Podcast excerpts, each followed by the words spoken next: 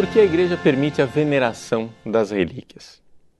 Veja, algumas pessoas eh, ficam assustadas que em pleno século XXI a igreja católica permita o culto das relíquias, ou seja, a veneração pelo corpo de santos falecidos, de mártires, e até mesmo que as pessoas guardem com cuidado pedaços do corpo.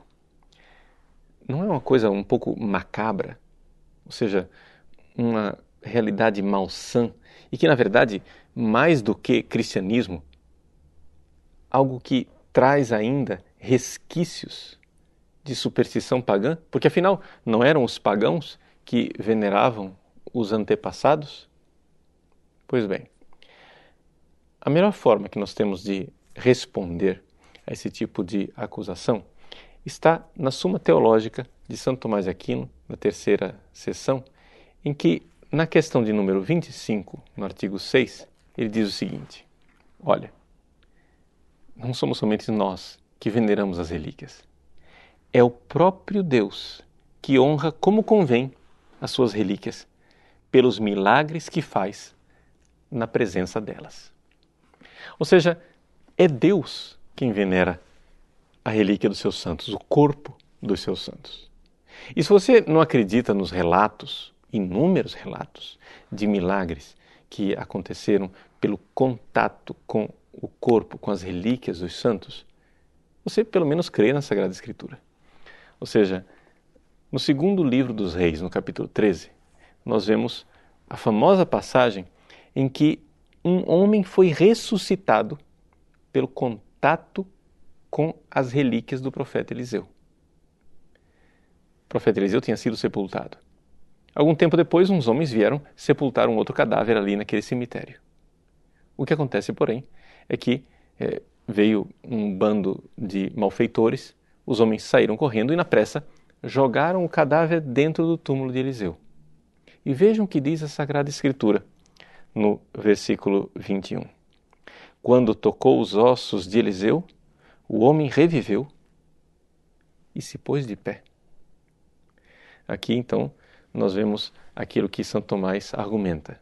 É o próprio Deus quem honra a relíquia, ou seja, os restos mortais dos seus santos. Porque a palavra relíquia quer dizer exatamente isso. Reliquie em latim quer dizer restos, os restos mortais. Agora, na realidade, isto que nós vemos aqui no Antigo Testamento está também presente no Novo Testamento. São Paulo, por exemplo, enquanto era vivo, ele era instrumento de Deus para realizar milagres. Você vai dizer, ah, mas então ele estava vivo, não era morto. Bom, mas veja o que diz os Atos Apóstolos no capítulo 19.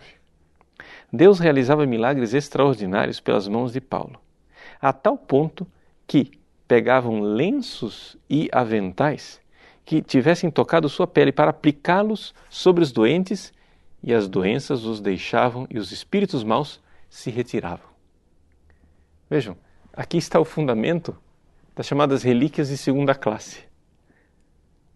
Aqui é importante a gente fazer essa distinção relíquias de primeira classe são as relíquias propriamente ditas, ou seja, pedaços do corpo da pessoa, do osso, da carne, algo que faz parte do corpo. Mas acontece que a pessoa também possuiu objetos, roupas, no caso aqui, guardanapos, aventais, etc., que estiveram em contato com o corpo da pessoa. E isto também é relíquia, só que já de segunda classe. Algumas pessoas falam também de relíquia de terceira classe, mas na verdade essas relíquias de terceira classe poderiam ser chamadas de forma mais adequada de lembranças. Ou seja, quando você pega um pano, um rosário, uma pedra de rosa e toca no túmulo da pessoa falecida. Tudo isso pode ser usado por Deus para realizar milagres. É evidente, portanto, que o próprio corpo o resto mortal daquela pessoa não realiza nenhum milagre. Seria uma mentalidade mágica dizer isso. Mas trata-se de uma ocasião para Deus manifestar as suas graças e para mostrar o quanto ele amava aquela pessoa. Aqui também é interessante nós notarmos que a Igreja Católica, ao contrário de que muitos acusam, sempre valorizou muito o corpo humano. Vamos lembrar que nós adoramos o corpo de Cristo. Vamos lembrar que a união dos corpos no ato sexual é um sacramento, o matrimônio. Se é assim, a igreja sempre quis defender esta realidade do valor do corpo.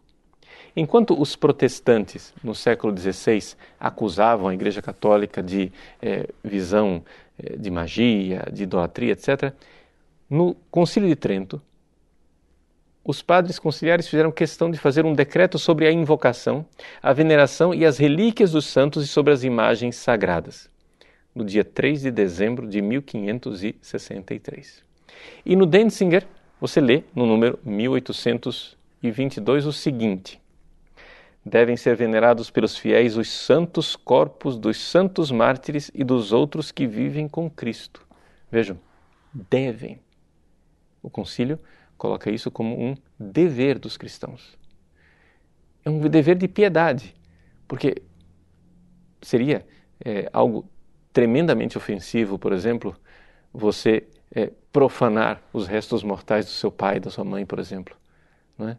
Bom, se nós amamos esses santos e mártires que foram amigos de Deus, devemos também venerar os seus corpos. E a razão teológica para isso diz o concílio, é o seguinte: corpos que foram membros vivos do mesmo Cristo e templo do Espírito Santo.